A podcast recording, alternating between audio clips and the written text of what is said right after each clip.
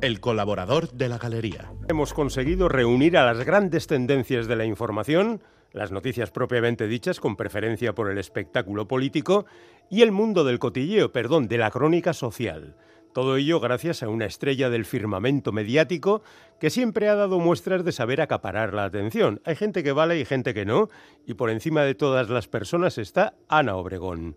No voy a entrar en la cuestión de fondo, pero sí en el entusiasmo de los informativos convencionales por tener una noticia de gran calado social que ellos han convertido en tema político para que todos los profundos pensadores de esa parte de la humanidad digan que hay que discutir sobre la gestación subrogada, lo normal es que digan que hay que crear una comisión. No lo han dicho así, ¿vale? Pero así lo he entendido yo. Ya lo siento, me puede la maldad que habita en el corazón de los hombres. Ya daban algo de risa las informaciones y ahora podemos ya carcajearnos. Esta misma semana, aunque haya quedado sepultada por el ciclón Ana, han censurado a Lucía Echevarría en una televisión. Han cortado su intervención por hablar de la ley trans, que ya se sabe es algo espinoso y tiene además de un barullo importante unas posiciones perfectamente claras. Pero no nos interesa la ley trans, nos interesa la censura. No estoy seguro de estar de acuerdo con Lucía, pero como dicen que decía Voltaire, daría mi vida para que pudiera seguir diciéndolo, porque a lo que no tienen derecho los dueños de la información es a callar las voces disidentes. Que esto se haya hecho con la aquiescencia, y digo yo que estará de acuerdo porque no ha dimitido, de un autoproclamado luchador por la libertad, no solo pone en escalofrío en nuestros maltrechos cuerpos, sino que nos indica lo fácil que es hablar y lo complicado que resulta dar trigo. Pero oye, si él duerme tranquilo, y supongo que así le pasa, porque si no le habríamos visto desfallecer en algún momento, no pasa nada. Las contradicciones están para asumirlas. No sé cómo lleva la suya Ibai Llanos, que lucha contra los malos hábitos alimenticios y propone una vida sana y luego apadrina un menú compuesto, entre otras delicatessen, por un perrito de chuleta, alitas de pollo glaseadas con salsa barbacoa y miel, croquetas de pollo asadas y, gran final, tortita rellena de dulce de leche con sirope de chocolate. El menú lo firma David Muñoz, aunque lleva el nombre de Ibai, y eso ha hecho que el precio se vaya a los 51 euros y pico. Sinceramente no me siento llamado por él, pero seguro que teniendo en cuenta el poder de convocatoria de los implicados, serán miles, que digo miles, millones, los que acabarán aumentando sus lorzas y disminuyendo su cartera con este invento. Entiendo que la riqueza calla muchas conciencias y que Ibai ahora mismo ni ha pensado en su lucha moral, pero ahí queda como muestra de que los ricos también fallan. Otra que ha tenido lo suyo esta semana es Ángela Rodríguez, PAM, secretaria de Estado de Igualdad, en esta deriva escandalosa que más parece falta de criterio que verdadera maldad, o simplemente no saber de qué se está hablando. Resulta que a ella saber hacer una raíz cuadrada no le ha servido de nada en la vida. Efectivamente, no hace falta saber esto y ni sumar, si me apuran, bueno, sumar igual sí, multiplicar, digamos, para subir por la escala social y política de los partidos. Otra cosa es el ejemplo que ha dado mandando a las mujeres a seguir ejerciendo las profesiones que según algunas mentes privilegiadas son justamente oficios de mujeres. ¿De verdad no hay mentes más preparadas para emitir sentencias? Ahora es fácil, la inteligencia artificial te facilita mucho las cosas, aunque ahora mismo esté bastante cuestionada. Hay gente pidiendo que nos paremos, que vamos hacia el abismo, que no vamos a poder controlar lo que estamos construyendo. Yo estoy de acuerdo, ¿eh? pero no estoy pensando en los avances tecnológicos, sino en el sistema político que permite el ascenso de mediocres indocumentados y quizá, quiero pensar, gente con cerebro, pero amordazados por el sistema por aquello del movimiento y la foto. Pero cuando uno consigue ir a hablar con el jefe del país con más proyección de futuro, parece que todo esto ya va justificado. ¿Para qué ha ido Pedro Sánchez a hablar con sí? Ahora hablamos así del jefe de China, sí, en plan familiar, de colegueo. Pues parece que el asunto pasa por pedir facilidades para las empresas, que vaya, y para decirle que llame a Zelensky, que le está esperando, que tiene cosas importantes que consultarle. Ya se sabe, hablando se entiende la gente. De hecho, los que más hablan esta semana son los mayores.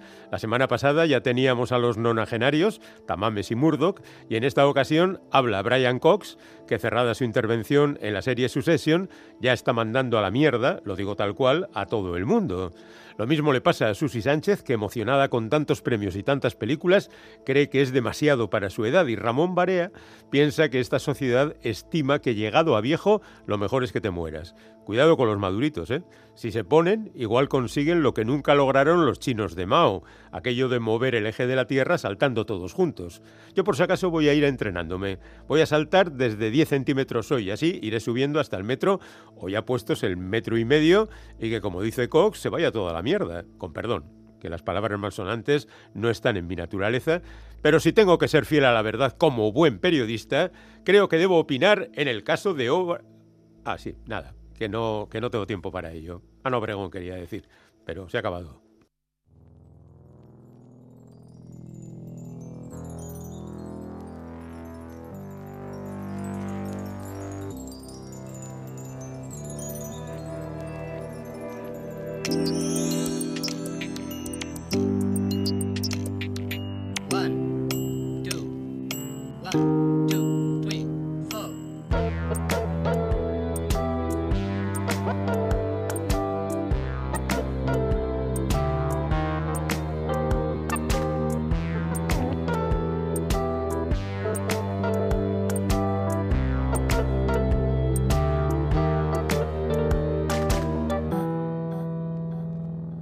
Galería, con Bego Yebra.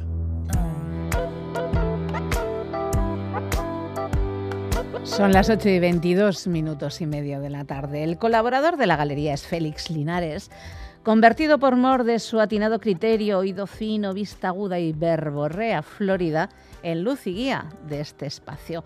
Atento siempre a sus columnas, convertidas ya en monólogos o en soliloquios esto es La Galería, hoy con Miguel Ortiz y Pachi González en la coordinación técnica. Nuestra primera musical se va un poquito lejos en el tiempo. The Birds, bienvenidas y bienvenidos.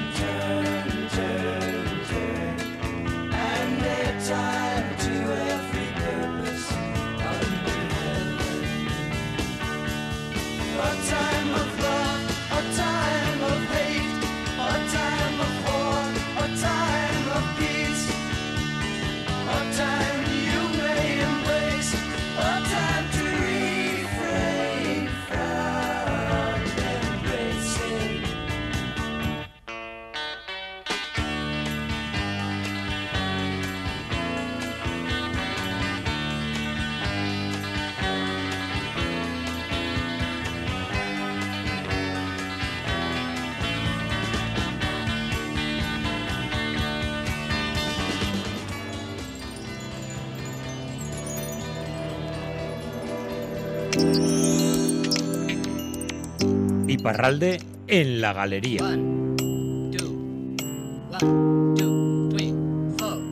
Pues claro que sí, en Semana Santa también, y Parralde en la galería, y en Semana Santa también, Fran Loxor. Y además aquí, en casa, en directo, y en el estudio, que eso es una alegría. Pero Pero nos traes viajes igual, ¿no, Fran Gabón? Mm, Gabón, Begoña, Baita Zuriere, Gabón de Neri. Pues sí, la verdad es que hoy nos vamos de excursión, que es lo que más me gusta, dar una vuelta por aquí, pero siempre con la grabadora, porque hay mil historias para contar.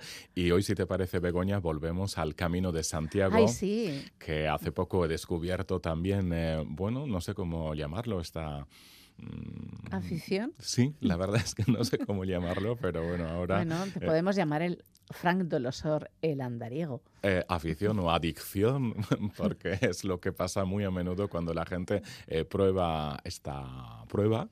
no sé, es que la verdad es que es algo muy interesante eh, por muchos motivos y también para ver paisajes. Vamos a dar una vuelta dentro de mm, unos minutos con Carolina, es mexicana, hemos andado un poco con ella, que ha venido bueno, hasta Europa para andar de Donimane Garazzi hasta Santiago de Compostela, claro. Sí, y bueno, por el camino de Santiago, sabes, Begoña, pasan eh, peregrinos a lo largo del año, siempre, menos en invierno, pero ahora ya poco a poco ya cada vez hay más eh, personas. De hecho, nos han dicho en Doni así que la semana pasada pasaron 443 peregrinos, 700 esta misma semana y en total, por Doni Así al año, 60.000 personas. 60.000 personas. Sí, la verdad es que es muchísimo porque estamos hablando de la capital de Bajo Navarra, pero con 1.500 habitantes, 60.000 personas a lo largo del año, 440.000 que llegan a Santiago de, Compostela.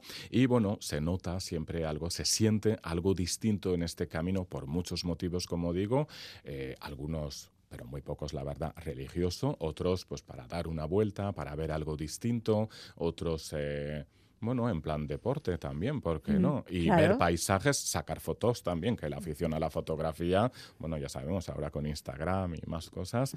bueno, en fin, que hay que dar una vuelta y eso es lo que hemos hecho eh, de Don Iván Garazzi hasta Estella Navarra con Carolina Aispuro, que es eh, mexicana, viene, ha venido desde México hace unas semanas para andar por allí. Carolina, bueno, ¿cómo lo estás pasando aquí en esta tierra Estella? ¿Qué tal estás?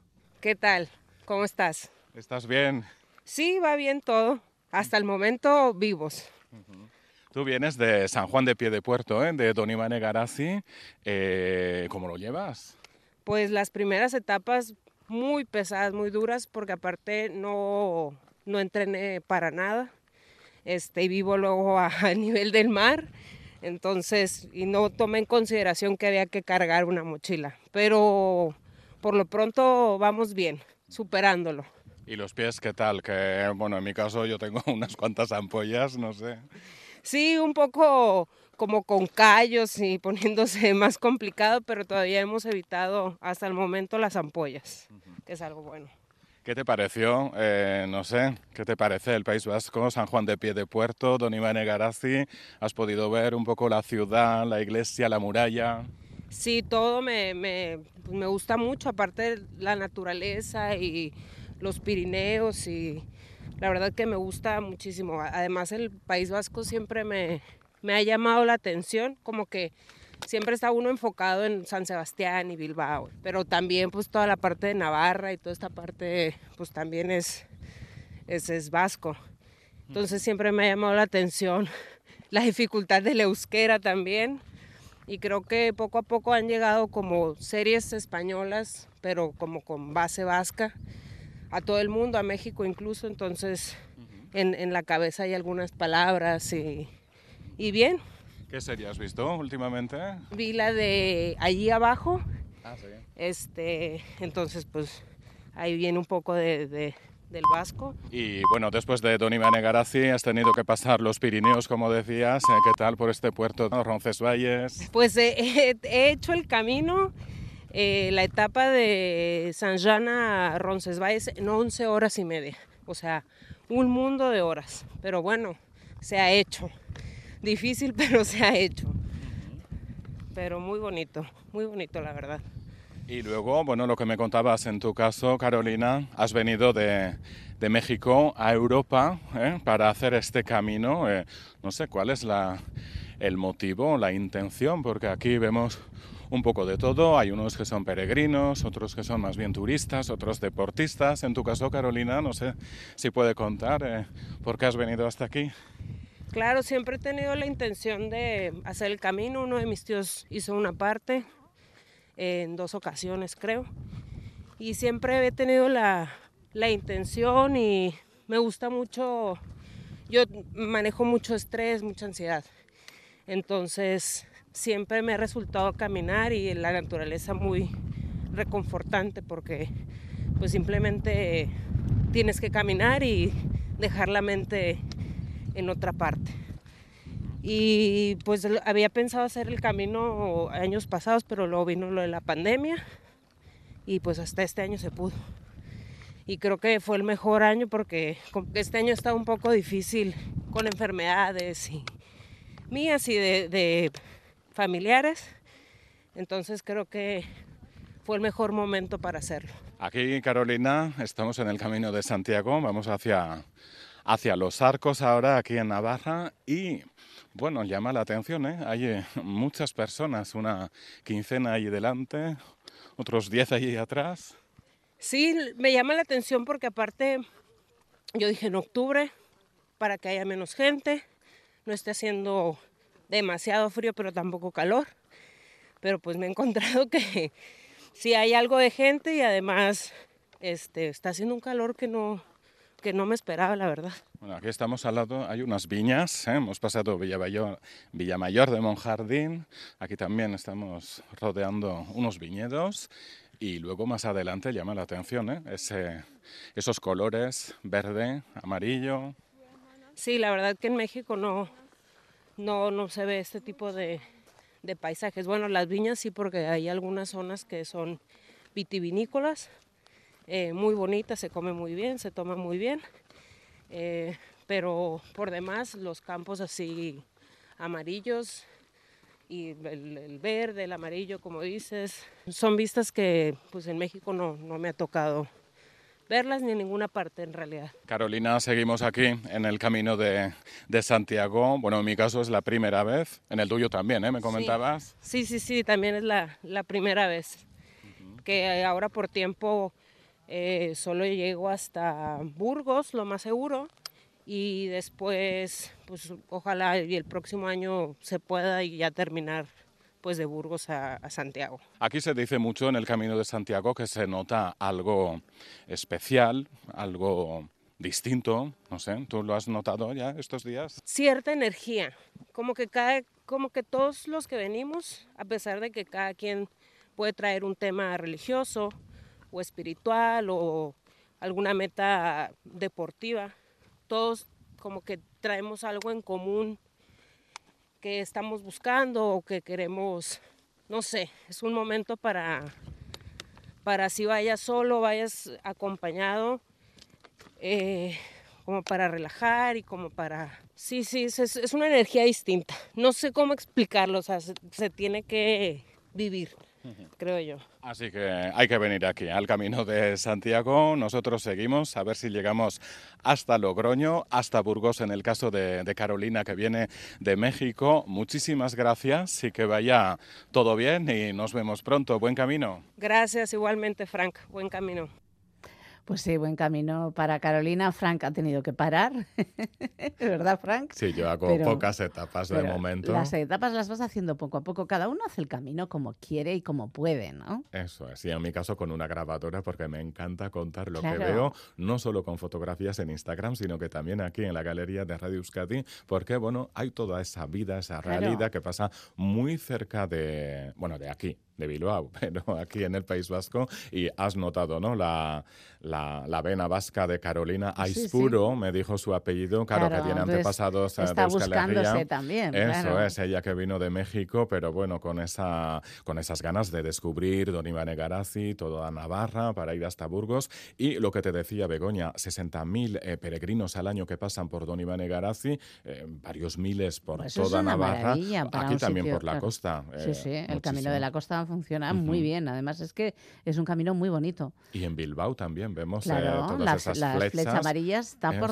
Eh, bueno, si pasas por la catedral Además, está muy, muy clarita. Sí, Muy y clarita y ahora porbegoña. nos fijamos más, ahora Ah, una vez... Una vez que has empezado, Sí. buscas la flecha amarilla. Eso es. Y lo que nos decían, que poco a poco, claro, ahora hay muchos peregrinos porque, bueno, Es parece que vamos momento. a tener el- un verano muy caluroso de nuevo, por lo tanto, como dices, Begoña, es el mejor La momento. primavera es el mejor momento Ahora- porque si no, pasar por Tierra de Campos o Castilla es muy complicado, ¿eh? porque encontrar una sombra en el camino Ujú. es muy difícil y si vas en julio o en agosto, pues las moscas no es que se caigan, es que ni aparecen por si acaso. Ujú, Exactamente. tremendo. Así que el mejor momento ahora, ahora mismo, o en sí. otoño. Y lo que nos decían, que poco a poco ya están pasando cada vez más peregrinos. Hemos hablado también con Ander eh, del albergue Laurenche en Auritzburg, en Navarra, eh, muy cerca Sí. de Roncesvalles. Pues allí ya tienen eh, bueno, un 75% del albergue completo cada día, desde hace unos días, con peregrinos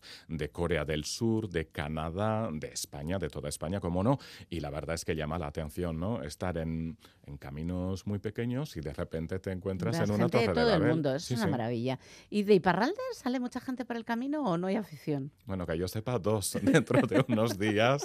eh, mi padre y El yo que vamos tú, a ¿no? volver, a Tacho y yo que vamos a volver a, a hacer, eh, bueno, pocas etapas eh, de Tony Maregarazi a Pamplona. eh, Pues porque, está bueno, muy ya bien. Hace unos meses ya hicimos de Pamplona a Logroño y poco a poco, pues a ver si llego a Santiago de Compostela. Pues bueno, vamos a- vas a llegar Ya- y luego te vas a, vas a coger afición y vas a hacer la ruta de la plata. eso te lo contaré en el 2030, que Más o volveré a menos. la galería de Radio Euskadi a contarlo.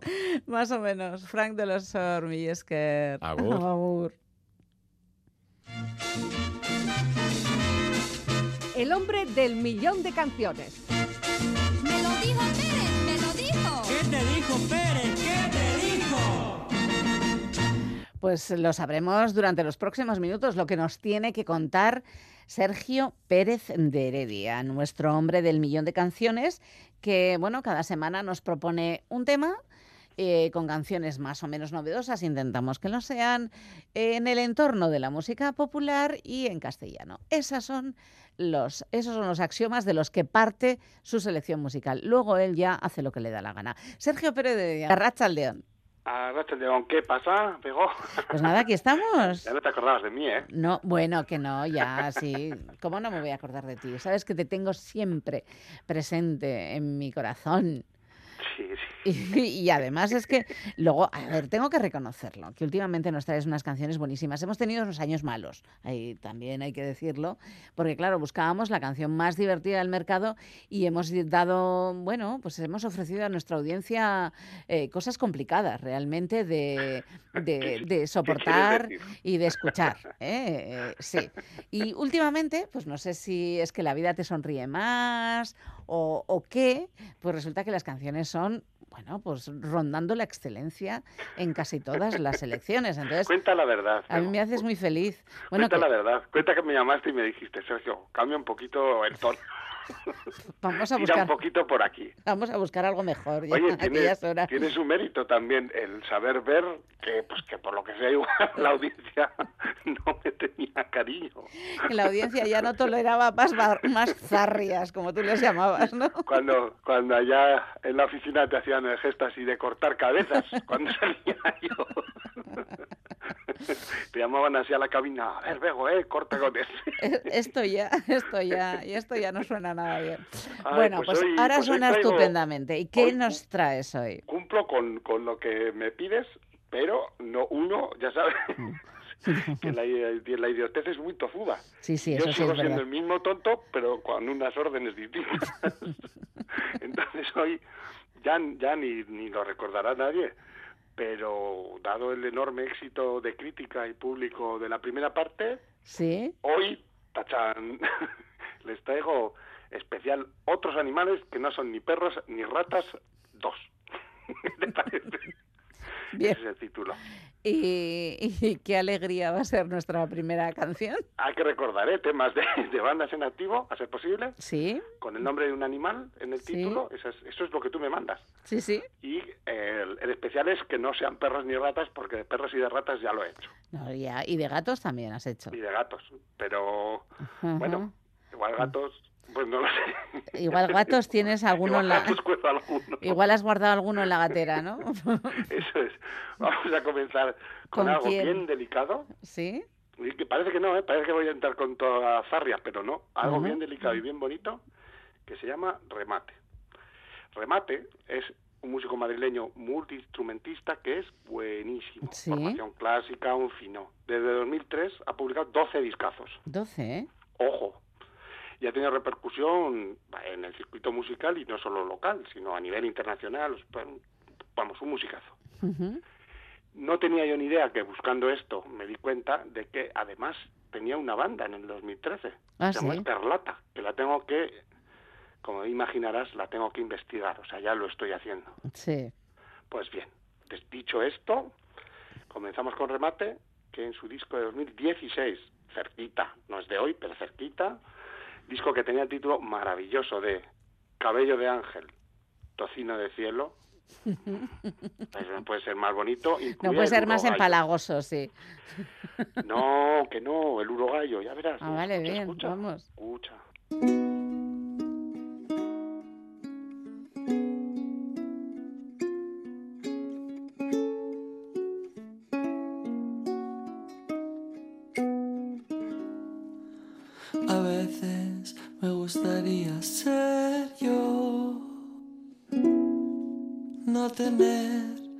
Antepasados filonazis.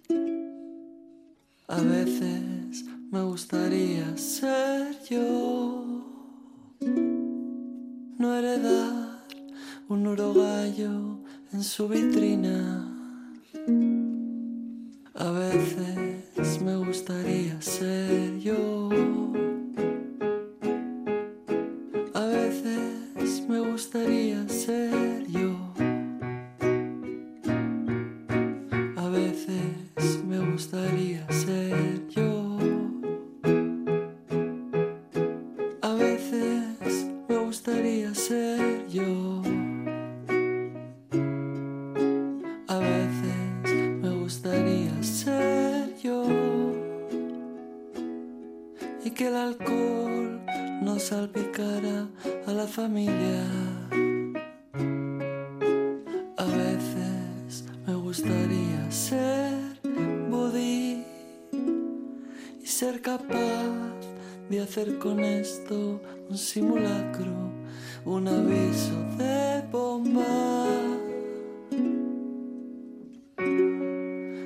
Comedia dogma.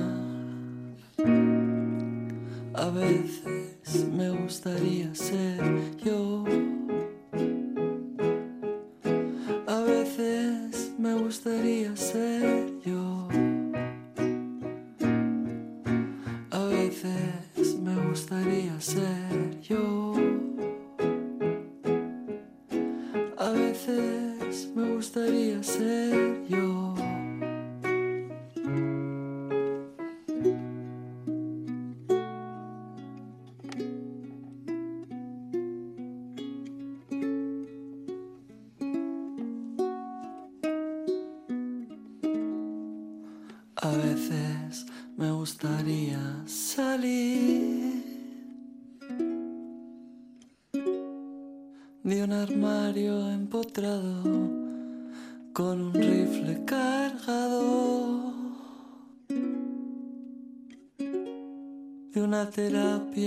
terapia letal hacerme la manicura mientras me leo algún bodrio firmado con un seudónimo de alguna calle ilustre y legal. A veces me gustaría ser yo. Gustaría ser yo. A veces me gustaría ser yo. A veces me gustaría ser yo. A veces me gustaría ser yo. A yo. Remate. Eh, ¿cómo te has quedado? Pues Que dices, todo lo que he contado antes ahora se entiende por qué lo contaba, ¿no? demasiadas imágenes. ¿eh? Demasiadas imágenes. Eh, lo, bueno, de repente estar pensando en cine dogma mm, tampoco nos parecía así que era el momento, pero bien, o sea, bien, bien. A este tío lo han apadrinado gente de Magnetic Fields, el cantante, por ejemplo. Sí, por ejemplo. Que no es poco decir, ¿eh? No, no. Y luego tiene formación clásica y dices, pues tampoco se ha esforzado en esta canción. No, la producción no es que sea muy, muy barroca, diría Y lo yo. que le pasa a este tío es que está, es muy guay, que es entre actor, entre broma, música, no se sabe bien, no sabes bien dónde te va a pillar. Pero si quiere puede tocar lo que quiera, ¿eh? Ya. pero no quiere. Ya, ya. y es que es muy gracioso. Se parece un poco a ti, que no se sabe por dónde te vas a pillar. ¿Cómo era eso que, que me dijiste una vez? Que no me acuerdo. Majo chaval, lo único que tienes es que no vale para nada. Eso que decía, eso lo decía mi mamá, ¿eh? Eso, eso, vale. decía mi mamá. De los novios de sus hijas. Eh, bueno, pues, y además acertaba. que pues casi que, casi que también igual, probablemente. Ay, Bueno, eh, ¿Qué, que sigamos, sigamos con los subiendo. animalitos, por favor, que no son que no son perros ni ratas y espero que ni gatos. Eh, es. ¿Con quién vamos? Vamos a subir un pelín la intensidad eh, porque... es- Era fácil, o sea, ahí sí que no, no vas a tener que hacer mucho esfuerzo. Con que meta mm, un poquito de un instrumento más, ya va a subir la intensidad a tope. Espera, espera, que lo que te queda es gloria, que ya sabes que yo siempre voy siempre a tope. Vale, vale, vamos, dale. Esto es pop gamberro, incluso punk, y son Aiko el grupo, que así se llama la banda, Aiko el grupo, Sí, Aiko con K. Es una banda madrileña, ya nos ha dado alguna alegría en esta sección, Sí. la recordarás, y su primer disco titulado Va totalmente en serio, que me encanta el título también. Grabaron una para hoy que parece que me la han hecho para mí, que es, atención al título, Truchita, y entre paréntesis, nunca volveré. ay, por favor.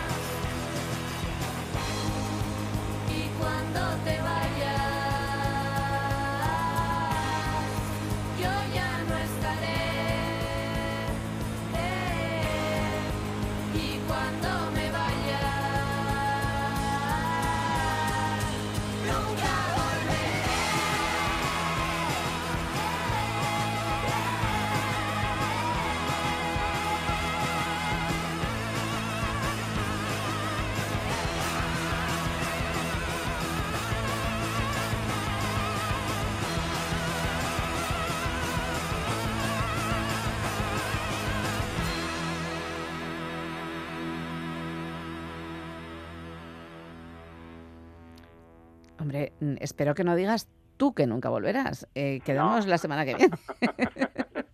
No, no, no, además me quedan dos temazos todavía. Ah, vale, vale, bien. Te he dicho que iba en aumento. No, no, pero está Ahí fenomenal, ¿eh? amenazado con ello. No, no, está fenomenal, vale. Ahí con el grupo mola un montón y Sí. ellas molan un montón y además alguna de ellas también tiene, creo que Jaunes o ¿cómo era la otra banda? Repion, creo, alguna tocan esas dos bandas más. Sí, ¿cómo les Gente gusta, a, eh? a seguir. Sí, sí. Bueno, línea ascendente, como he dicho, en cuanto a intensidad y gamberrismo. Vale, pues más gamberrismo animal. Eso, le llega el turno a es, temas animales, le llega el turno a camellos. Mm, Banda madrileña que ya desde el nombre nos vale para esta sección. Hombre, ya atina bien. Aunque me temo que camellos no hace referencia al plural animal. No. Me parece. Yo creo que no. Uf, Eso sí, cumple doblemente porque en su último disco, Manual del Estilo, que es del año pasado, de Sí. 2022, vuelven a hacernos dudar de si hablan de animales o de otra cosa. sí, Y incluyen el tema penúltimo de hoy, a ver. Planeta Caballo.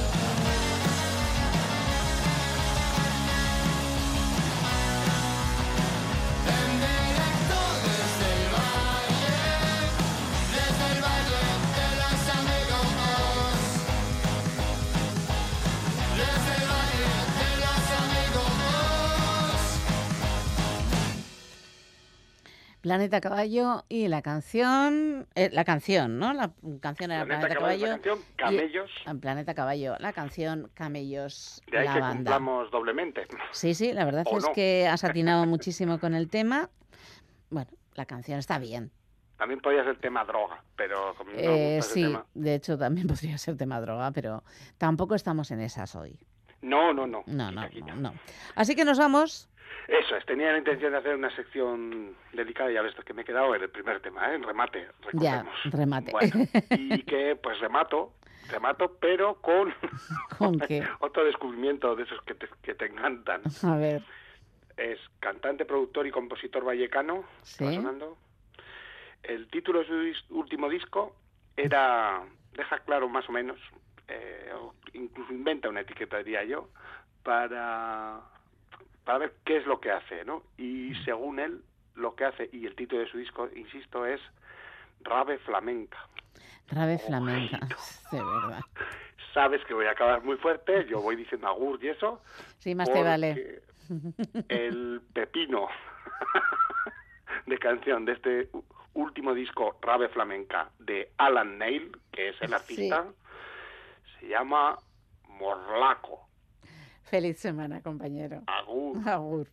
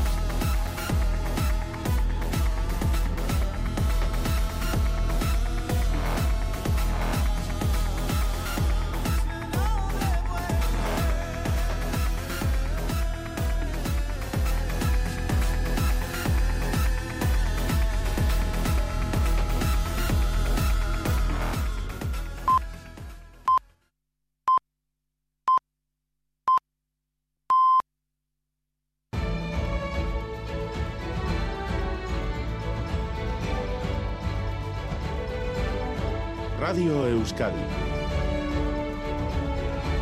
Servicios informativos.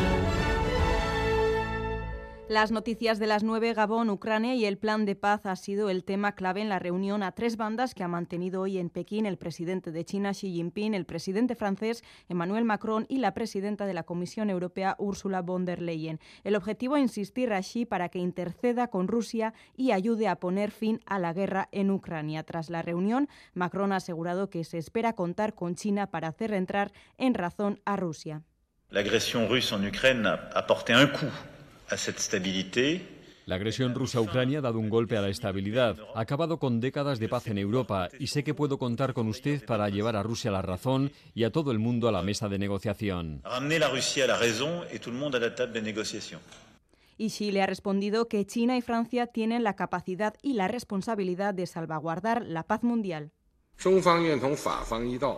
Junto a Francia hacemos un llamamiento a la comunidad internacional a mantener la contención y evitar cualquier acto que suponga una nueva escalada de la crisis. Instamos a respetar escrupulosamente los derechos humanos y a no atacar a civiles o instalaciones de este tipo, a proteger a las mujeres y niños y a evitar el uso de armamento nuclear.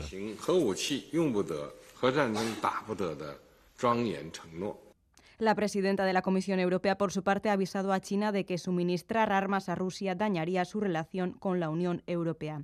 Y en Madrid, Sumar sigue siendo noticia. La secretaria general de Podemos, Yone Belarra, ha vuelto a asegurar que aspira a que haya un acuerdo de coalición entre Podemos y Sumar. Considera que la decisión final está en el tejado de Yolanda Díaz. Madrid, Miquel Arregui. Sí, después de avisar de que ir sin Podemos a las elecciones no sería un fracaso, Yolanda Díaz sigue callada desde el pasado lunes mientras que Podemos insiste en pedir un acuerdo. La ministra y secretaria general de la formación, Yone Belarra, pedía a Díaz que decida si quiere ese acuerdo o no. Recordaba Belarra que Podemos ya ha cerrado muchos pactos con Izquierda Unida para las elecciones del 28 de mayo y que eso demuestra cuál es su verdadera voluntad. Yo a lo que aspiro es a que haya también un acuerdo de coalición entre Podemos y Sumar y ahora mismo es Yolanda quien tiene que decidir si quiere ser la candidata de la unidad. Belarra sugiere a Díaz que no escuche a los medios cercanos al PSOE que, en su opinión, están empujando a Sumar a presentarse sola a las elecciones, mientras, desde la otra parte del gobierno, desde el PSOE, insisten en la importancia de que Podemos y Sumar se pongan de acuerdo. Miquel Iceta, ministro de Cultura. Las piezas de los puzzles siempre han de encajar, y si son de la izquierda y para ganar, mejor. En Moncloa creen que una posible división entre Sumar y Podemos podría dificultar el futuro del gobierno de coalición. Y en casa se buscan familias para acoger a 300 niños y niñas saharauis este verano. Los pequeños y pequeñas de 8 años llegan desde los campamentos de refugiados de Tinduf en Argelia. El programa Oporrak Bakean recuerda que acoger a uno de estos niños no resulta costoso ni tampoco resulta difícil de gestionar. Elizabeth Izaguirre, portavoz del programa, e Itziar Goyeneche, madre de acogida. Con el mero hecho de poder salir y poder comer cinco veces al día, eh, se les quita la anemia que, que la mayoría traen, eh, toman suficientes vitaminas para poder eh, volver fuertes a los campamentos y poder enfrentarse al duro invierno que, hay en los campamentos de refugiados saharauis. Pues es eh, julio, agosto, pues muchos están de vacaciones. Bueno, pues se llevan con nosotros a, de vacaciones. Tiva estuvo aquí, en este paraje, Nafarroa, Guipúzcoa, eh, vuelta para aquí, vuelta para allá, pero es vida normal y partido de Euroliga de baloncesto en Buesa Arena, Basconia Asbel, Raúl Pando, Gabón. Gabón, eh, Amaya ha comenzado ya el partido, además sabiendo el Basconia que el Zalgiris ha ganado 6-8, 6-7 al Maccabi, así pues el Basconia necesita ganar este partido y también el jueves que viene Olympiacos si quiere garantizar su presencia en el playoff. Gran ambiente en el Buesa, en torno a los eh, 10.000 espectadores, de inicio jugando con Tonso, Marinko, Villadraitis, Holmes eh, y Kochar. Estamos a 6.37 para que concluya el eh, primer cuarto, 12 Basconia, 7 Asbel Es que ricasco Raúl y así terminamos más noticias en una hora y en todo momento en itv.eus y en la aplicación ITV Albisteac. Quiero arte.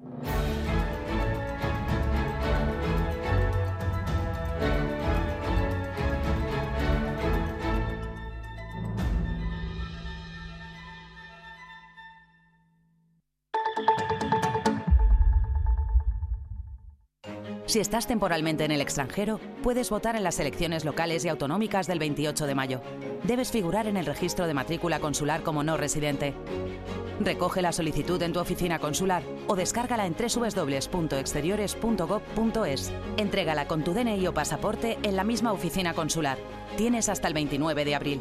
Recibirás la documentación en tu domicilio del extranjero y podrás enviar tu voto por correo certificado hasta el 24 de mayo. Ministerio del Interior, Gobierno de España. Em, descafeinado de máquina, con dos de azúcar, leche de soja y, y en, y en vaso, ¿vale? A ti que te gusta elegirlo todo, elige los tramos de luz más baratos con el plan ahora de Total Energies y paga la luz a precio de coste. Llámanos al 900-907-888 o entra en totalenergies.es y consulta condiciones. Mientras el Museo de Bellas Artes de Bilbao cambia, sus salas cambian semana a semana. BBKTEAC. Más de 100 artistas de la colección provocan inesperados y sugerentes cara a cara. No te pierdas estos encuentros y disfruta de los grandes artistas con tu entrada gratuita. Patrocina BBK. De la mano de EITB. Las inundaciones durante estos últimos tres años han acabado con el sustento de miles de familias de ganaderos y agricultores. EITB lleva nuestra mirada y nuestro corazón al este del continente africano, buscando las causas de una crisis alimentaria sin precedentes. Hoy el equipo de TV se detiene en el estado más joven del mundo, en Sudán del Sur. Llevan cinco años sumidos en una situación de emergencia alimentaria.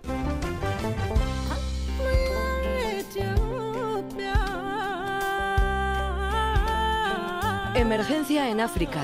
Como un guerrero dinka, el estado más joven del mundo se enfrenta a un combate a vida o muerte.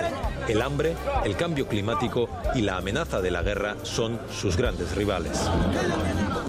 Recupera estos reportajes en EITV Nayeran. Radio Euskadi. Compartimos lo que somos.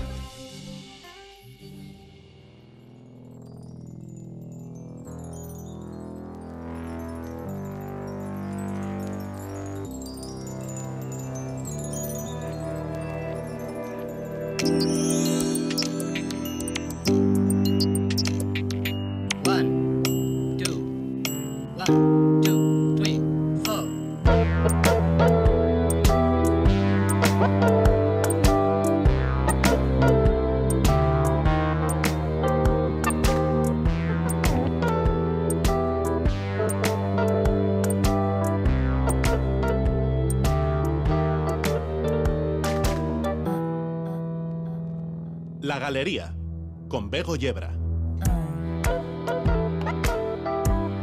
Ocho minutos sobre las nueve de la noche y la bien querida instalada en el tiempo, con de momento abril va a abrir la segunda hora de la galería de este jueves festivo, que en la que hablaremos de los retos que afronta la escuela para convertirse en agente de transformación social para la consecución de lo que todos deseamos y todas una sociedad más igualitaria, más justa y diversa.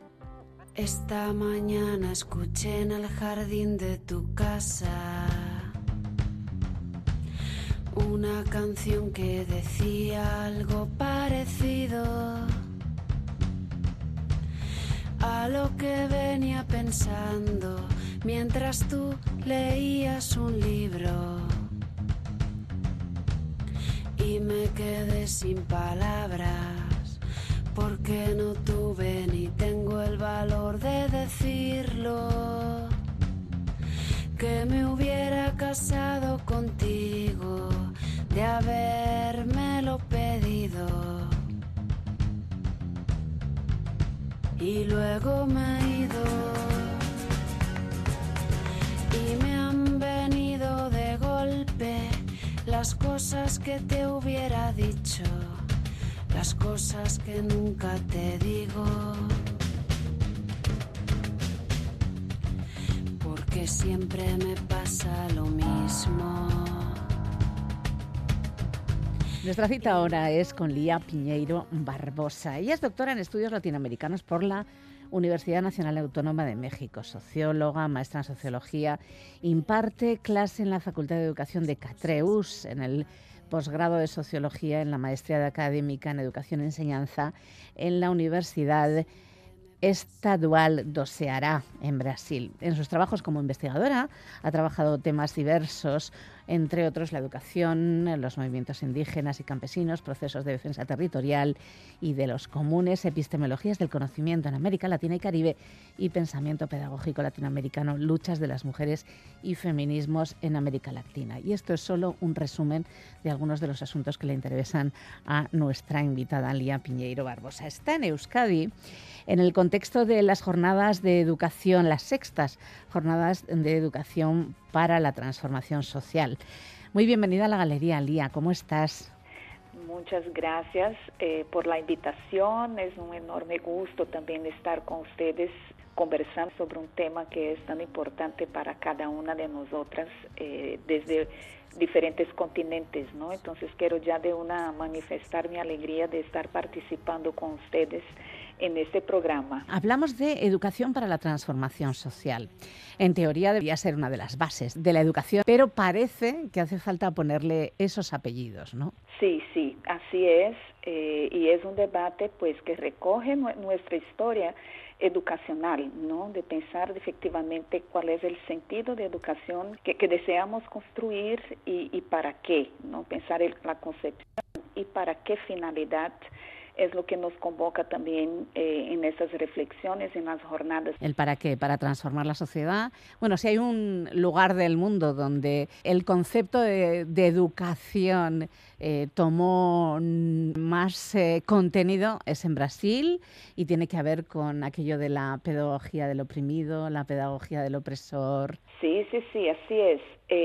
tenemos como principal referente en nuestra reflexión, no solo en Brasil, diría yo también en, todo el contexto de América Latina, eh, lo que hemos eh, heredado también de las reflexiones de Paulo Freire, el gran pensador brasileño que, que desde hace cinco décadas ha reflexionado con respecto a la potencia de la pedagogía del oprimido eh, como punto de partida también para la construcción de una educación eh, liberadora, emancipadora, ¿no? Eh, porque Paulo Freire inició esta reflexión con respecto al carácter opresor también de la, de, y de la pedagogía en un contexto también muy particular de América Latina y en particular también de Brasil, que fue el contexto de, del golpe militar y el inicio de los regímenes militares.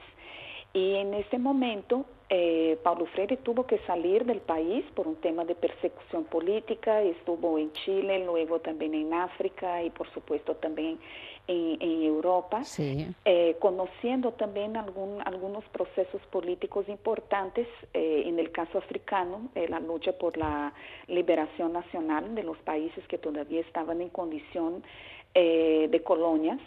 Y en el caso de Brasil, él ya venía antes trabajando también con su método de alfabetización de adultos y que fue un momento muy importante para Paulo Freire reflexionar lo que significaba eh, la condición de analfabetismo como un proceso también de, de impedir, eh, como él decía eh, en Pedagogía del Oprimido, la, la, la gran crueldad de la de, la condición de estar analfabeto es justamente prohibir que alguien tenga la capacidad de heredar toda una cultura que fue transmitida eh, en una forma escrita y por generaciones, ¿no?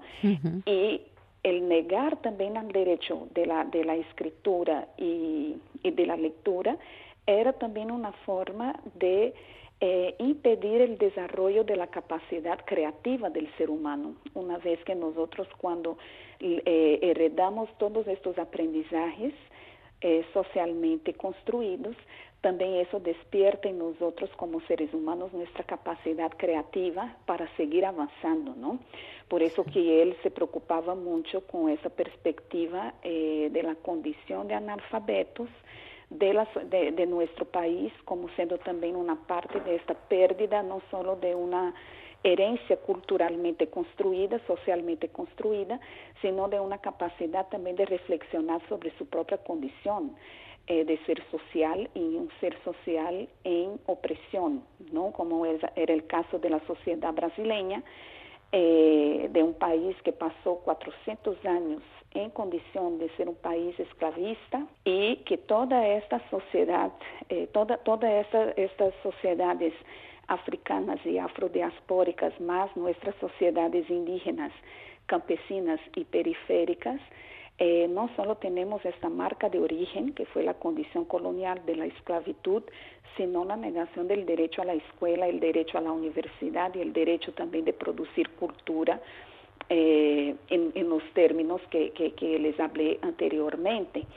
Entonces, eso va a ser un marco muy importante para Paulo Freire, tanto para entender cómo opera la pedagogía del opresor, eh, en términos de instituir socialmente una inferiorización de determinadas personas por su condición eh, étnico-racial y también por su condición de clase, como también Paulo Freire va a reflexionar que si bien haya esa contradicción eh, en el papel histórico de una negación al derecho a la escuela, la educación también puede ser transformada y ser pensada también como un, punto de partida para nuestra emancipación y nuestra liberación. Pero que este proceso solo puede suceder si logramos comprender críticamente nuestra condición de oprimido. Entonces, el primer paso para Paulo Freire es reconocer que estamos en una condición de opresión, construir esta conciencia para luego pasar al paso siguiente, que es el proceso también de, liberación y emancipación, eh, que no es un proceso individual, sino que colectivo. Entonces, sería, digamos, la, la esencia de esta primera concepción de educación en la perspectiva freiriana. Sí. Eso, claro, para nosotros en Brasil ha sido un, terreno muy fértil, muy importante para pensar históricamente nuestras contradicciones de este pasado colonial, de este pasado de 400 años de esclavitud, de, cómo la sociedad brasileña eh, asimiló este proceso en términos de, ser una sociedad ah, todavía con racismo, todavía con clasismos, una sociedad que también tiene en su esencia una estructura patriarcal, una estructura también de un racismo institucionalizado. Y a lo largo de más de 100 años, digamos, desde que iniciamos también un proceso republicano y dejamos de ser colonia, eh, los movimientos, diferentes movimientos de resistencia en Brasil, muy inspirados también en esa pedagogía de Paulo Freire, iniciaron también su propio proceso de formación política, poniendo por delante como una de las banderas de lucha el derecho a la educación y un derecho a la educación que también era pensado desde la perspectiva de, de exigencia constitucional, de exigencia también que el Estado brasileño eh, también el derecho a la escuela y garantizara también el derecho a la universidad. Y hemos tenido ahí una trayectoria muy importante en los últimos 40 años, porque luego de lograr iniciar el proceso de redemocratización de nuestro país con, con el fin de las dictaduras militares, vamos observando como importantes movimientos que también se formaron durante el tiempo de la de la dictadura de forma clandestina, como el caso, por ejemplo, del movimiento Sin Tierra, en Brasil, o también del movimiento negro eh, en Brasil, como estos movimientos fueron importantes para iniciar también un proceso de formación educativa basada en los principios pedagógicos de la educación popular, que fueron inaugurados justamente durante la década de los 50, 60, que Paulo Freire también es un referente. Sí y empezaron también a reivindicar eh, y construir también eh, esta concepción de educación liberadora, reconociéndose a sí mismos como sujetos de derecho. Entonces, en el caso del movimiento Sin Tierra, que es un movimiento eh, que ha pautado su lucha en la defensa de la reforma agraria popular, ellos iniciaron también una, una concepción también de un proyecto educativo propio eh, eh, y que este proyecto a lo largo de estos 40 años permitió al movimiento incluso construir una concepción de educación, la, la educación del campo, eh, y una concepción pedagógica, también la pedagogía del movimiento, que es comprendiendo que la escuela es un lugar importante de la lucha, pero no, no se, se resumen únicamente al espacio escolar, que, que el proceso de formación eh, crítica y, transformadora también se lleva a cabo dentro de los espacios colectivos de lucha. Y en el caso de la lucha por la tierra, ese momento también eh, de ocupación de un latifundio improductivo es un momento también educativo y pedagógico importante para pensar también todo lo que es la problemática agraria en Brasil y de cómo pensar también una articulación campesina para exigir no solo el derecho a la tierra, sino que también el derecho de vivir en el campo y también de, construir sus relaciones productivas y reproductivas y de construcción de una identidad y de una cultura en el campo, exigiendo también escuelas en el campo, exigiendo también otros espacios eh, de esa sociabilidad campesina en el campo. Y yo diría que en el caso del movimiento negro, que también ha, ha hecho un, un importante, una importante labor también pensando esa perspectiva de una educación emancipadora, uh -huh. es también todo el proceso de construir una, una reflexión colectiva sobre lo que ha significado 400 años de esclavitud para esta población eh, negra eh, africana y afrodiaspórica, considerando también los, las sociedades africanas que fueron secuestradas, traficadas y esclavizadas, no solo en Brasil, en toda América Latina. Uh -huh. de cómo combatir también el racismo, de cómo pensar también que el problema del racismo no es exclusivo de aquellos que sufren el racismo, sino que involucra toda la sociedad, y de cómo pensar también eh, este racismo estructural y este racismo institucional también en, en, en, la, en la perspectiva de negar derechos a la población negra o de, eh, como diría, o de definir un lugar social para sí. la población negra, ¿no? Como siendo aquella periférica, aquella que necesariamente no, no, su cuerpo es negado y no puede estar en cualquier lugar. Y hoy día también hemos avanzado porque a la luz de toda esta lucha que tiene 40 años, por lo menos, yo diría dentro del contexto militar, pero obviamente eso existe a mucho más tiempo eh, en Brasil. Ya tenemos hoy en el plano institucional algunos programas de acciones afirmativas eh, que permiten, por ejemplo, garantizar la ley de cuotas dentro de las universidades y que puedan estar eh, juventudes indígenas, campesinas, negras dentro de la universidad o mismo ampliar eh, en términos del contenido escolar y del ah. currículo eh, leyes que obligan que dentro de la escuela sean enseñadas la, la historia africana, afrodiaspórica e indígena dentro del libro escolar, porque también no, el, el libro didáctico, porque también no teníamos eso.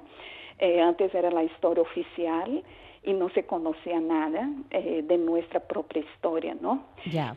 Y ya empezar a exigir también eh, que en el ámbito profesional eh, haya presencia de personas negras, presencia de personas indígenas, porque en Brasil todavía, por esa estructura racista, hay un predominio de los espacios para las personas blancas y las otras racializadas no ocupan determinados espacios que son ocupados históricamente por personas blancas, ¿no? Entonces, si estoy poniendo ejemplos concretos de por lo menos dos grandes movimientos que en Brasil eh, se inspiran mucho en esa concepción de una educación para la liberación y ad además del movimiento indígena también que históricamente resiste y, y, y, también ha pensado la centralidad de la educación como un proceso también de descolonización y también ha reivindicado junto al Estado brasileño el reconocimiento de sus escuelas indígenas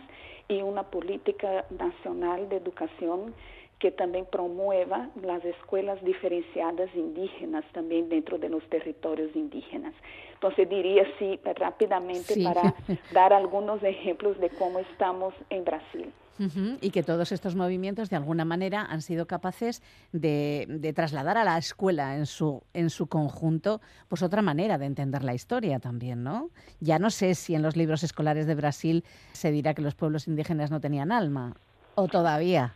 No, efectivamente eh, hemos logrado un avance significativo dentro de la producción de materiales didácticos, porque yo diría que hasta mi generación, eh, y, y yo estoy cerca de los 50 años, eh, yo estudié en el libro de historia exactamente eso que, que me dices que los pueblos indígenas eran pueblos sin alma o que los pueblos negros eran pueblos salvajes. Eso me, me tocó a mí estudiar estas barbaridades dentro del contexto de la escuela y digamos que toda esta lucha que ha sido realizada por estos movimientos permite que hoy una nueva generación de niños eh, y jóvenes ya puedan encontrar otro contenido en los libros escolares.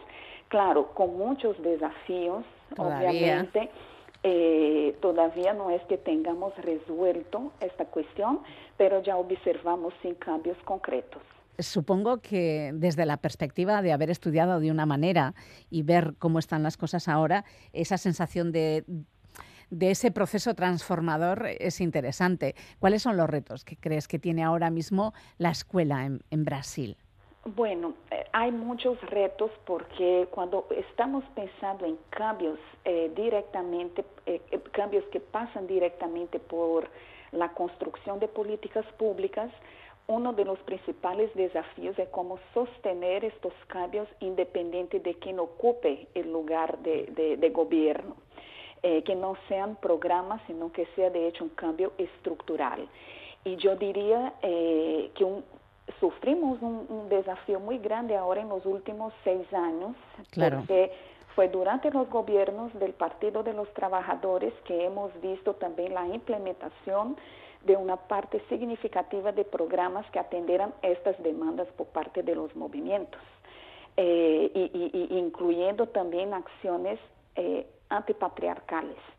eh, que eso también no mencioné, pero quisiera también tener, Sí. dejar el registro, ¿no? Y cuando tuvimos el golpe político en el 2016, eh, que destituyó la presidenta Dilma Rousseff, pasamos a un momento de la historia brasileña que la extrema derecha se instaló y se instaló también con un discurso que incidía directamente dentro de la escuela y de las universidades. Por ejemplo, algunas conquistas del movimiento Sin Tierra relacionadas al tema educativo, como por ejemplo la creación del Programa Nacional de Educación y la Reforma Agraria, que fue una importante conquista de ellos eh, en, en los años 80, eh, en los años 90. Este programa ya no recibió presupuesto durante los gobiernos de Bolsonaro o aún eh, la propia reducción, eh, intentaran impedir, que querían revogar la ley de cuotas, fue otro riesgo que, que, que tuvimos, y también in- iniciar un proceso de reforma de la, de la enseñanza media, que es equivalente al bachillerato. ¿no? Ellos Sí. quieren ahora cambiar eh, la base nacional curricular y flexibilizarla eh, sacando de, de- de ser contenidos obligatorios eh, el área de historia, de geografía, eh, de sociología, de filosofía, y según ellos, este cambio en la base nacional curricular dará, con todas las comillas posibles, mayor autonomía para que el joven pueda elegir aquello que él quiere estudiar, ¿no? Entonces, esto, en este momento estamos con este problema eh, porque fue, fue aprobada la nueva ley eh, para cambiar la base nacional curricular y eso incide directamente en las escuelas indígenas, en las escuelas campesinas, en esa perspectiva de enseñar en el ámbito de la formación eh, en historia, toda esa cuestión de la historia africana, afrodiaspórica e indígena, y ahora los movimientos están haciendo una presión para que el nuevo ministro de la Educación revogue la ley y que no, no permita que eso pase porque sería retroceder 60 años a aquele modelo educativo que Paulo Freire criticava, que era eh, de uma educação bancária ou de uma educação dirigida eh, aquello, la clase trabajadora, los hijos de la clase trabajadora no iban a tener derecho de una educación universal, esa sería únicamente en las escuelas privadas para quienes podrían pagarla. Entonces, eh, estamos hablando de un retroceso de seis décadas. Eh, y entonces estamos en este momento que les hablo con todo este movimiento en Brasil para que sea revogado esta ley ¿no? del- de, la, de la de mudança en la base nacional curricular, que no sabemos si vamos a lograr, pero es un reto principal. Y el otro reto es cómo también construir dentro del seno de la sociedad brasileña una transformación también eh, en el imaginario nacional de cómo eh, construir acciones que sean antirracistas, antipatriarcales y también eh, anti- anticlasistas, ¿no? Sí. Porque no es solo si la escuela es reflejo de un proceso instituido socialmente, entonces la, la escuela también va a reflejar los valores que están dentro de determinadas sociedades, ¿no? Y en Brasil, la sociedad brasileña eh, todavía es una sociedad muy jerarquizada socialmente y muy racista también. Entonces eso es un reto también efectivo dentro de la escuela. ¿Cómo vamos a hacer con que la escuela sea más inclusiva e inclusiva también en su representatividad eh, de los maestros De y los maestros, claro, y de los, y de los directores y directoras de centros, ¿no? Exactamente, tenemos otro La desafío que es, institución.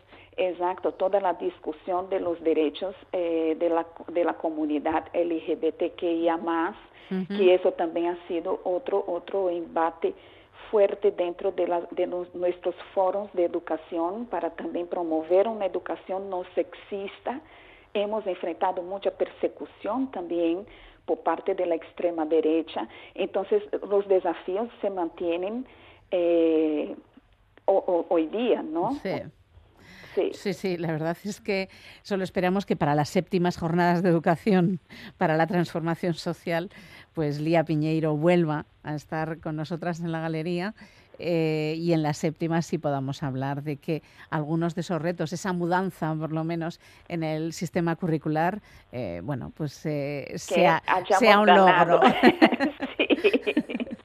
sea un logro. Estaríamos, la verdad es que charlando contigo, Lía, muchísimo tiempo, pero es verdad que se nos acaba. Será otro momento en el que hablemos también de cómo está Brasil, porque, bueno, eh, desde el punto de vista político, y ahí, y ahí ya apelo a la socióloga, también tiene mucho que contar, pero bueno, se nos ha acabado el tiempo. Será en otro momento. Muchísimas gracias por estar esta tarde-noche con nosotras en la galería. Un abrazo. Un abrazo y muchísimas gracias también por este espacio. La Galería, territorio musical. Y en el último tramo del programa, pues tenemos a Miquel Gastañaga siempre acompañándonos con el mejor jazz, con la mejor selección de. No sé, porque es lo genial de encontrarnos con Miquel, es que cada semana nos propone eh, una mirada distinta sobre el jazz y cada mirada tiene que tener un hilo conductor concreto. Y pues eh, la última vez hablábamos del, De un año. de un año, de Ujú. 1954, me parece, o 55, Sí, sí, no 54. recuerdo. Sí. Gabón. Gabón, Bego, encantado de estar aquí una vez más. Y saludamos también a nuestros amigos y amigas de la galería. Y de lo que vamos a hablar hoy es de algunos estándares que han tenido un largo recorrido y que Ah, otros claro. músicos han llevado como más allá. Y vamos a ver qué, qué han hecho con esos estándares eh, pasados unos años. ¿no? Qué maravilla. Sí, es, O sea, es vamos a hacer ver. historia del estándar. Claro, es bonito ver esa evolución, ¿no? Eh, yo creo que ya intentar tocar un estándar como lo grabó eh, la grabación original, ¿no? Del primer músico que lo sacó en un disco, eso no tiene ya mucho para el sentido. jazz no tiene ningún sentido. Claro, la cosa Bueno, es hacerlo evolucionar. para casi ningún De- músico. debería ser en ningún estilo de música, pero bueno, Pero en bueno, el el jazz, mucho menos. mucho menos, ¿no? Claro. Y entonces la cosa ya es llevarlo a tu terreno y, y retransformarlo y, bueno, darle una vuelta, ¿no? Vale, ¿y con quién empezamos y cuál Sí. es el, tema que seguro nos va a sonar a todos, claro? Sí, pues eh, claro, son temas muy conocidos de, de jazz. El primero es Mr. PC, Mr. PC, Sí, un tema de John Coltrane del año 59. Es un blues de, de 12 compases que él dedicó a Paul Chambers, a su contrabajista. Él era el PC, ¿no? Eh, y bueno, por primera vez lo tocó en un disco, Giant Steps, y lo tocaban como en un, un ritmo de swing así muy rápido y tal. Y eso es lo primero que mm, los oídos humanos eh, oyeron de, de Mr. PC, ¿no? Y todos pensábamos que ese tema pues tenía que ser así para siempre. Pero bueno, fueron pasando los años eh, y pues tres años después hubo un, grupo de jazz vocal de tres cantantes, Lambert, Hendrix y Ross, que decidieron hacer su versión cantada de este Mr. PC, que en principio era una canción instrumental, sin, sin letra. Eh, entonces aquí van a estar acompañados de un trío piano, bajo, batería, pero además vas a ver cómo ellos con las voces pues se lo llevan totalmente a su terreno, ¿no? Y claro, cantar un- una melodía que va tan rápida y demás con estas armonías vocales, pues no, no es nada fácil y bueno, lo hacen muy interesante.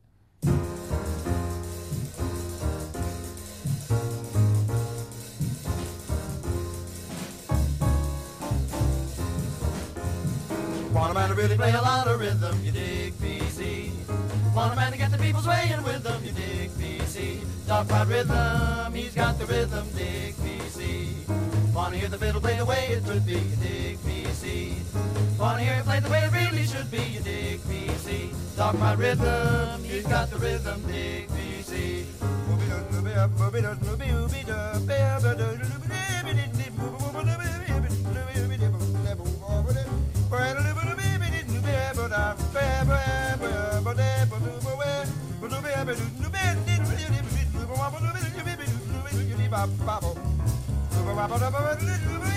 Bubble.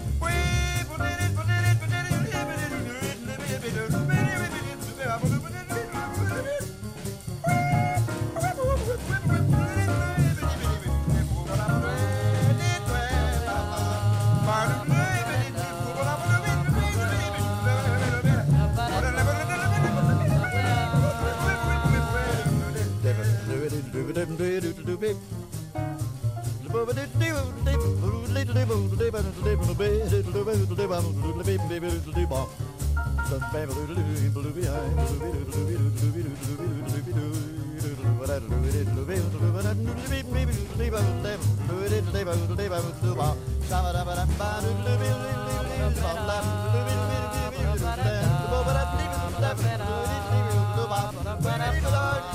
Ba-da-ba-da-ba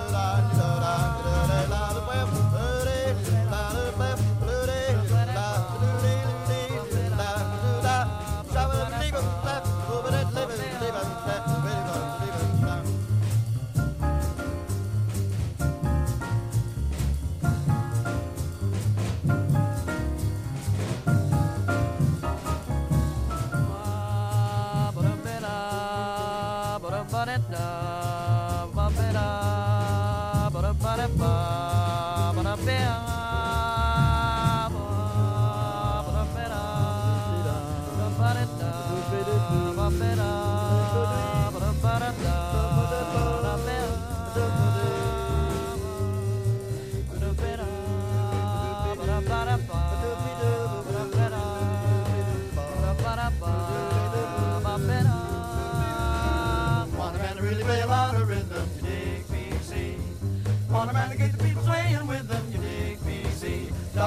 rhythm, he's got the rhythm, dig PC. Wanna hear the fiddle play the way it could be, dig PC. Wanna hear it play the way it really should be, dig PC. Talk about rhythm, he's got the rhythm, dig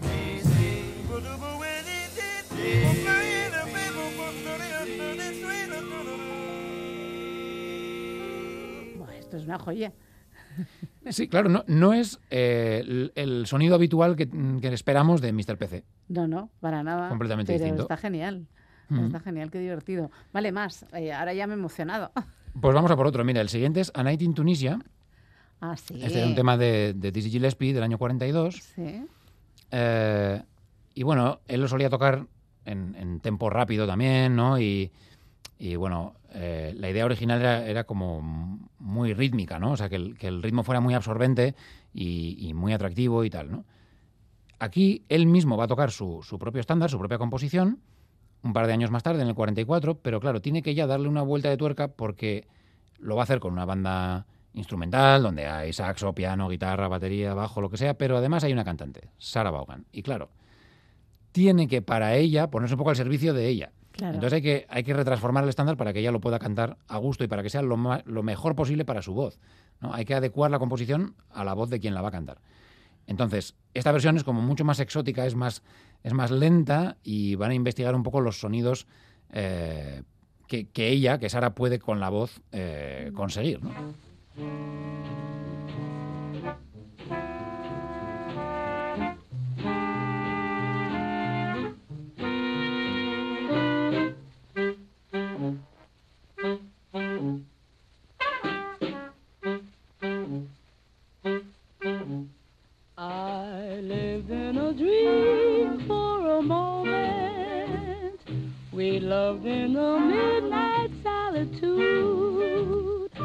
But I never knew at the moment love was just an interlude. I'd thrill as your arms would enfold me. A kiss of surrender set the mood. Then heaven fell down when you told me love's a passing interlude.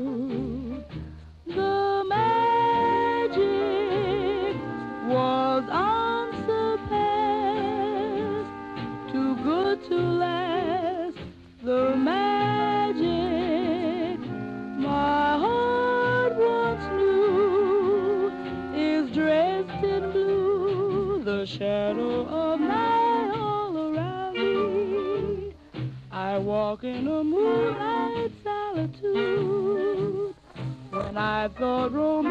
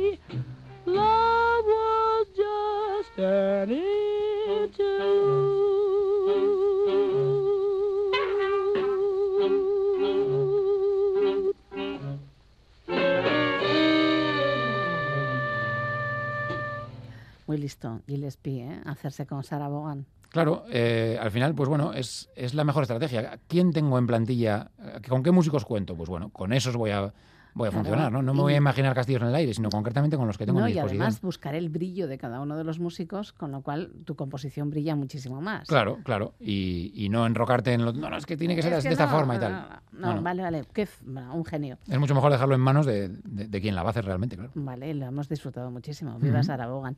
Más. Pues mira, la siguiente es I didn't know what time it was. No, no sabía qué hora era y pues se me hizo tarde, ¿no? Se me pasó el reloj. Me han liado. Eso es. Eh, es una composición de 20 años antes, es una composición del año 39 Sí. para un musical de, de Broadway y aquí, en el año 59, eh, en París, pues la grabó Lester Young, ¿no? Sí. Eh, para esa época, como habían pasado 20 años, ya había versiones de, de muchísimos músicos mm, top eh, que, la habían, que la habían interpretado, esta canción, ¿no? Pues eh, Ella Fitzgerald, Sinatra, Charlie Parker, Benny Goodman, Stan Getz. Eh, claro, algunos saxofonistas como Lester Young, que claro, ya te da una idea de, es que si otros saxofonistas ya la han hecho, a ver ahora qué hago yo y tal, ¿no?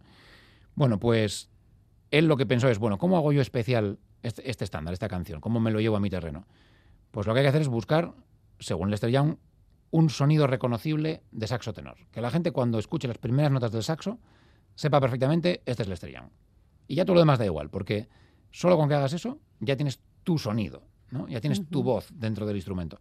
Eh, y eso es muy importante. Yo creo que con los cantantes lo, lo entendemos muy bien, ¿no? Que una Sí. voz característica, enseguida dices, ah, es la Fitzgerald o es Sinatra, lo que sea, y él pensó lo mismo, ¿no? Bueno, pues yo lo voy a hacer también con el saxofón. Y todo el mundo cuando, cuando le dé al play y escuche este disco, va a saber perfectamente que soy yo.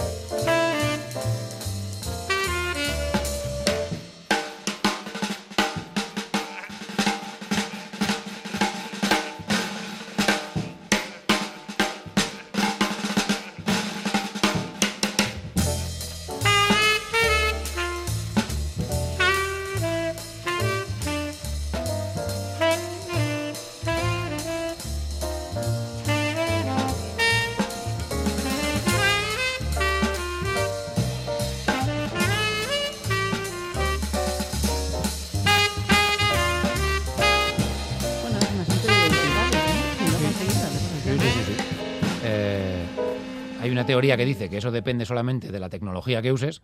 Ah, pues yo me compro no sé qué saxo, este modelo, con esta boquilla, con esta caña de este grosor, y, y que si copias eso ya lo tienes, ¿no? Que tú compras ese instrumento con esa boquilla y ya suenas como Lester Young.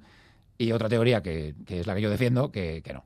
Que no. Que a Lester Young le das un trozo de tubería y también te lo hace sonar estupendamente. Es. Y, tú- y otros menos talentosos, eh, aunque compren el mismo instrumento, no- nunca van a conseguir ese sonido. ¿no? Es distinto. Eh, tiene que ver también con. Bueno, además es, es también con técnica, ¿no? Y con, Sí, y, sí. y con capacidad torácica, finalmente. Y- sí, y la expresividad, ¿no? El alma que le pongas ahí a, a la interpretación. claro. Vale, vale, pues eh, Lester Young era la tercera propuesta y tenemos dos más. Sí, pues mira, el, siguiente es Sweet Georgia Brown, eh, interpretado en el año 50, pero compuesto en el año 25, o sea, lo mismo, un estándar que ya venía como de, de décadas antes. Eh, y bueno, era un tema tradicional y típicamente vocal, o sea, se, se- se interpretaba cantándolo en, en, pues, en grupos pues, eh, típicos de Nueva Orleans o de gospel o lo que sea. Y, y bueno, lo, lo importante era la letra, ¿no? Entonces, claro, ahora lo va a reinterpretar un trío instrumental, piano, bajo y percusión, que ahora comentamos. Y entonces, claro, estos músicos, eh, Dave Brubeck era el pianista, pues mm, pensaron, a ver, ¿cómo, mm, ¿cómo hacemos esto para que no se eche de menos el texto? Si lo importante es la letra y nosotros lo vamos a tocar sin letra, bueno, pues lo que hay que hacer es eh, enriquecer la instrumentación y la armonía de esos tres instrumentos. Y claro, aquí son tres instrumentos que pueden hacer armonía. El piano, el bajo Sí. y la percusión, pero no va a ser una percusión al uso, sino que va a ser un vibráfono, eh, que puede también hacer acordes, como si fuera un piano, con lo Sí, cual, sí. entre los tres, pues pueden eh, generar muchos, eh, muchas armonías y muchos acordes novedosos. Y también ganan en velocidad, van a un tempo mucho más rápido. ¿no? Curiosamente, el vibrafonista Kyle Chader, en el momento que viene la improvisación de piano, el solo de piano, eh, deja de tocar el vibráfono y se pone a tocar la batería. Pero es el mismo músico, ¿vale? El que toca el vibráfono se cambia de silla y se pone a tocar la batería. Y luego inmediatamente después vuelve al vibráfono. Así que atentos nuestros amigos y amigas a escuchar ese cambio que, que no se nota que, que se levanta de la silla, pero tiene que cambiar de instrumento.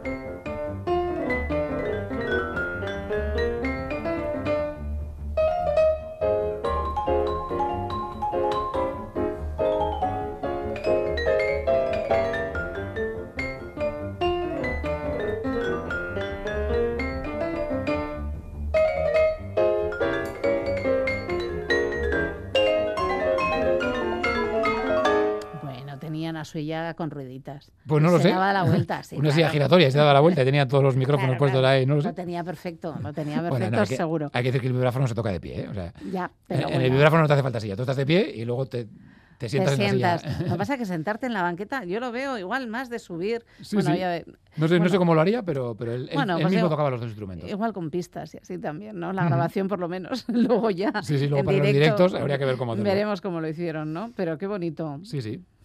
Bueno, y esta ya es la última Sí. propuesta, el último estándar. Pues el último estándar lo va a interpretar Benny Golson, Sí. saxofonista tenor, eh, y es Alone Together. Eh, una canción de 30 años antes, era una canción del año 32 y para un musical de Broadway y él la grabó en el 62. En principio, pues era una canción sencilla, pegadiza, pues nada, pensada para ser un éxito comercial de los musicales de Broadway y que salga tarareando del teatro, pues el- la melodía de la cancioncita, ¿no? Eh, este Alone Together. Eh, pero claro, si la llevamos al terreno del jazz, mm, hay que hacer algo más, ¿no? Y entonces Benny Golson y, sus músicos, eh, que por cierto eran estupendos porque era Winton Kelly al piano, Paul Chambers al contrabajo y Jimmy Cobb a la batería, pues estos entendieron que la forma de, de llevárselo a su terreno era extenderlo y alargarlo por medio de la improvisación.